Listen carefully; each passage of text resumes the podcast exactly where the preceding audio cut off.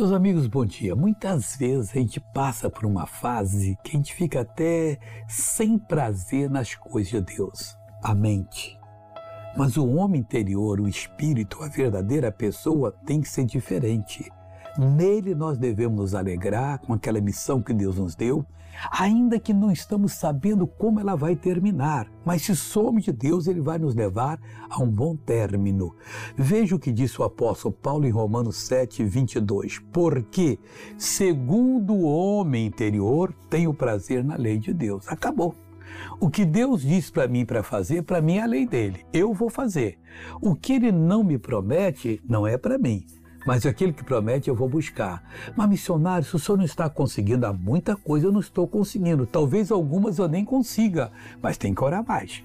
Para Deus buscar, Deus vai me promover, fazer eu subir a patamares superiores e aí eu vou tomar posse da bênção. Vamos orar agora. Pai, estamos orando, clamando para exercer o nosso direito, tomar posse da bênção e em nome de Jesus agora, Pai, esse mal está amarrado, desfeito e eu mando que saia, desapareça em nome de Jesus. Amigo, tenha um bom dia, creia e tenha prazer naquilo que Deus fala com você.